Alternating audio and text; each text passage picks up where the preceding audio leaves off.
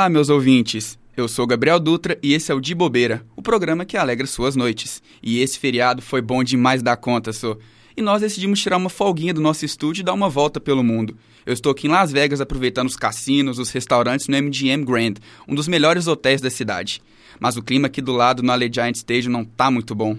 Grandes polêmicas estão rolando com o time de futebol americano local, o Las Vegas Raiders. No mês passado, o técnico John Gruden deixou o comando da equipe depois de a NFL ter encontrado e-mails racistas, machistas e homofóbicos enviados pelo treinador em 2011, quando estava no Washington Football Team. Na quinta passada, dia 11, John Gruden abriu um processo contra o comissário da NFL, Roger Goodell, e a Liga de Futebol Americano. Segundo o ex-treinador da equipe, ele foi vítima de uma campanha maliciosa, orquestrada para destruir a sua carreira. No documento, os advogados dizem que não há nenhuma explicação ou justificativa para o motivo pelo qual os e-mails de Gruden foram os únicos tornados públicos, dentre os 650 mil e-mails coletados na investigação da NFL sobre o Washington Football Team, ou porque os e-mails foram retidos por meses antes de serem liberados no meio da temporada dos Raiders. Depois da demissão de John Gruden, os Raiders conseguiram duas vitórias e deram um suspiro após a polêmica. Mas no início do mês, um dos principais jogadores de ataque do time, Henry Huggs, se envolveu em um acidente de carro. O wide receiver dos Raiders dirigia alcoolizado e o acidente resultou na morte de uma mulher e seu cachorro, além de deixar outra ferida. Segundo a acusação, Ruggs dirigia a 251 km por hora em uma das principais avenidas de Las Vegas, a Rainbow Boulevard, antes de se chocar com o carro que estava parado no semáforo. Logo após o acidente, os Raiders anunciaram o desligamento do jogador da equipe. Na semana passada, o atleta foi acusado de embriaguez no volante, homicídio, direção perigosa, porte ilegal de arma e dirigir acima da velocidade, podendo ficar preso por até 50 anos. Uma audiência foi marcada para o dia 16 de dezembro para determinações do caso. Após pagar fiança de 150 mil dólares, Huggs está preso em casa até o julgamento, com condições restritas e testes de álcool diariamente. Nesta quarta, dia 17, os advogados do jogador foram à corte para tratar de outros assuntos. Porém, o juiz da audiência informou que Ruggs não apresentou um teste de álcool no início do mês. O advogado do jogador reconheceu que ele perdeu o teste, mas que logo depois o ex-Raider se testou. Diante disso, o juiz determinou uma audiência fosse marcada na segunda-feira, dia 22, para ver Huggs. E meus amigos, a bruxa continua solta na capital do entretenimento. O cornerback do time, Damon Arnett, foi dispensado nesta segunda-feira após divulgação de um vídeo do jogador ameaçando uma pessoa com arma no final de semana. O jogador dos Raiders também enfrenta um processo em Las Vegas, no qual é acusado de ferir uma mulher em um acidente de trânsito e não prestar socorro. Em entrevista sobre o assunto, o general manager dos, dos Raiders, Mike Mayock, disse ter sido uma decisão difícil. Diante de tantos problemas extracampos, os Raiders buscam uma vaga nos playoffs da NFL. A perda do seu técnico, que vinha bem no comando da equipe, do seu melhor recebedor e um de seus melhores defensores, pode influenciar bastante nesse restante de temporada. Atualmente, a equipe está em terceiro lugar na divisão, com cinco vitórias e quatro derrotas. No domingo passado, o time foi massacrado pelo Kansas City Chiefs de Patrick Mahomes, que assumiu o topo da divisão.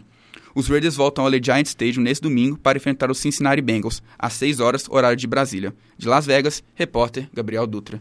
As eleições venezuelanas ocorrem no domingo, 21, em meio a uma crise política e social.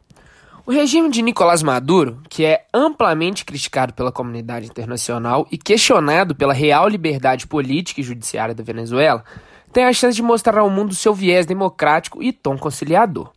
O diretor da ILAESP, Instituto Latino-Americano de Economia, Sociedade e Política, Fábio Borges, acredita no viés democrático ao citar que a participação da oposição e de observadores internacionais pode trazer um recomeço à Venezuela.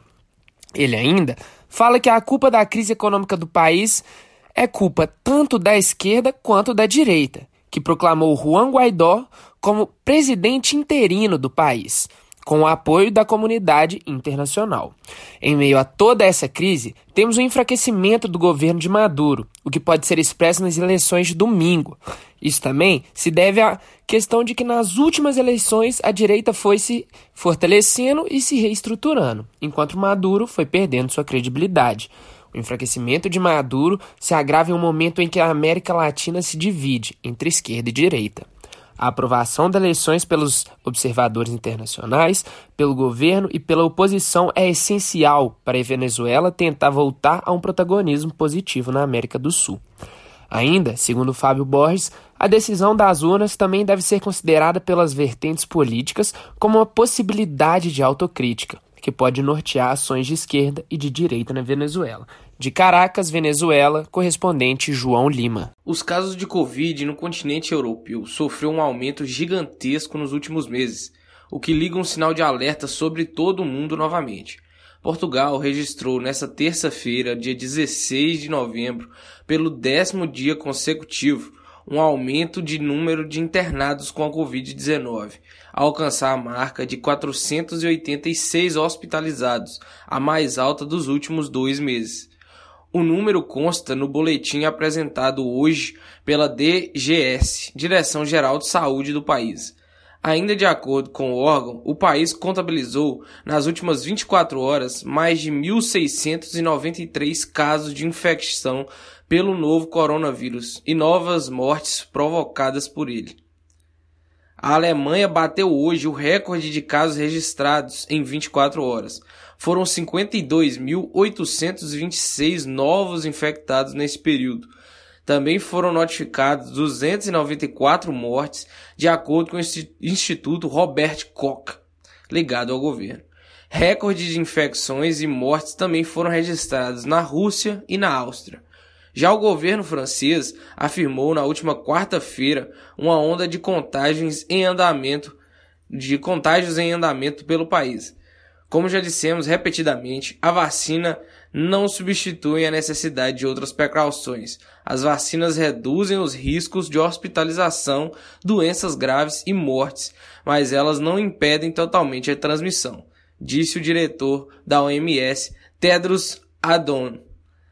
A OMS reconhece que a Europa é o atual epicentro da pandemia. Além do abandono das medidas de proteção, como distanciamento social, pessoas pesam os negacionistas. Mesmo com ampla oferta de vacinas, a Alemanha, por exemplo, tem apenas 68,8% da população totalmente vacinada e 72% com a primeira dose abre aspas, não é tarde demais para optar por uma primeira vacina. Se mantivermos a trajetória, podemos ter outro meio milhão de mortos até fevereiro, disse Merkel em pronunciamento. O Brasil sofreu com atraso na compra das vacinas e a condução desastrosa do governo Bolsonaro tem 74% da população imunizada com duas doses e 81 apenas tomando a primeira dose. Ou seja, tem que haver um melhor conduzimento dos, do governo brasileiro para que não ocorra essa terceira leva ou onda de Covid aqui em solo nacional. Repórter Rainer Meira, diretamente Canadá, de Portugal. Justin Trudeau, confirmou na COP26, foi a Conferência Climática das Nações Unidas, que ocorreu agora nesse mês de novembro, que o país está se aquecendo em um ritmo duas vezes mais rápido que o resto do mundo. E esse aumento de temperatura foi duramente sentido na cidade de Lytton, que fica ali no sul do país. Durante o mês de junho de 2021 mesmo, que é a época no verão, lá no hemisfério norte, os termômetros da cidade chegaram a bater incríveis 49,6 graus. Essa é a maior temperatura já registrada em um lugar tão ao norte do planeta. Para vocês terem ideia, em BH a temperatura mais alta em 2021 foi 36,2 graus. Mas a pior notícia não foi a alta temperatura, né, as altas dos termômetros, e sim que um dia após essa cidade de Lytton registrar os 49,6 graus, a cidade foi destruída pelas chamas. Não se sabe ao certo o motivo inicial das chamas. Estima-se que, como ao lado da cidade passa uma linha férrea, alguma faísca tenha saído no momento que passou ali um trem e acabou caindo na cidade e dando início às chamas. Mas com certeza, as altas temperaturas na cidade de Lytton contribuíram para o fogo se alastrar e queimar tudo. Lá no local viviam algumas famílias de uma comunidade indígena que tinham suas casas de madeira e palha. Isso também com certeza contribuiu para o fogo se espalhar e pegar em tudo. O líder dessa comunidade o Patrick Michel, ele relatou que viu seu senso de se pertencer a um local, a sua origem, aquela conexão né, que a gente vê muito nessas tribos indígenas, simplesmente desaparecerem nas nuvens de fumaça, que a cidade realmente ficou totalmente destruída. Diante desse exemplo que aconteceu em Lytton e vários outros exemplos que temos pelo mundo, vimos a importância de reuniões, de conferências como a COP26 e várias outras que temos ao longo dos anos pelo mundo. Mas mais importante que a própria conferência, né, que as próprias conferências, são os líderes mundiais, os primeiros ministros, os presidentes, os líderes de grandes empresas manterem suas palavras em prol da redução do CO2, manterem suas palavras, manter o seu compromisso e as suas promessas, para assim a gente caminhar em prol de um mundo sustentável e um mundo melhor no futuro. Aqui é o repórter Rafael Souza, direto da América do Norte. Hello, gente amiga! Eu sou Marcos Leite e hoje eu converso com vocês diretamente aqui de Miami, para a gente comentar um pouco sobre um hit pra lá de quente. Tem brasileira fazendo sucesso fora do país, viu? Eu tô falando da querida e amada Anitta, que na última quinta, dia 11, a cantora deu o que falar nas redes sociais após lançar o clipe de sua nova canção Envolver, que é cantada em espanhol.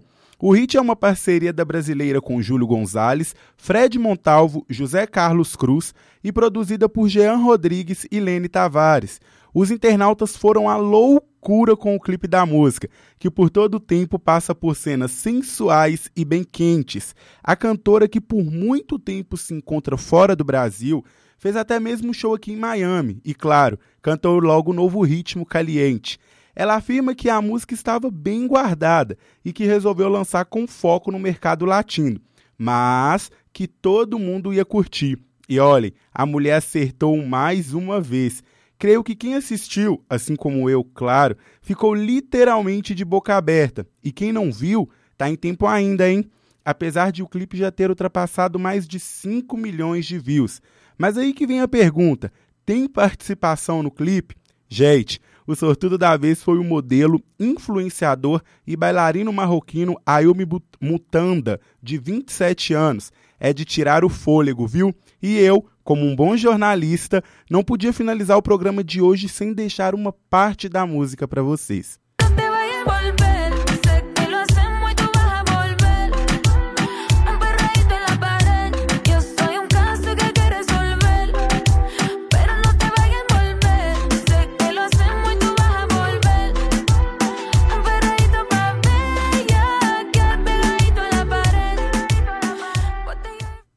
É sempre bom estar aqui com vocês no De Bobeira e hoje de um jeito diferente e de longe, mas sempre alegrando as suas noites. Eu poderia finalizar dizendo um boa noite, mas é melhor um good night and goodbye.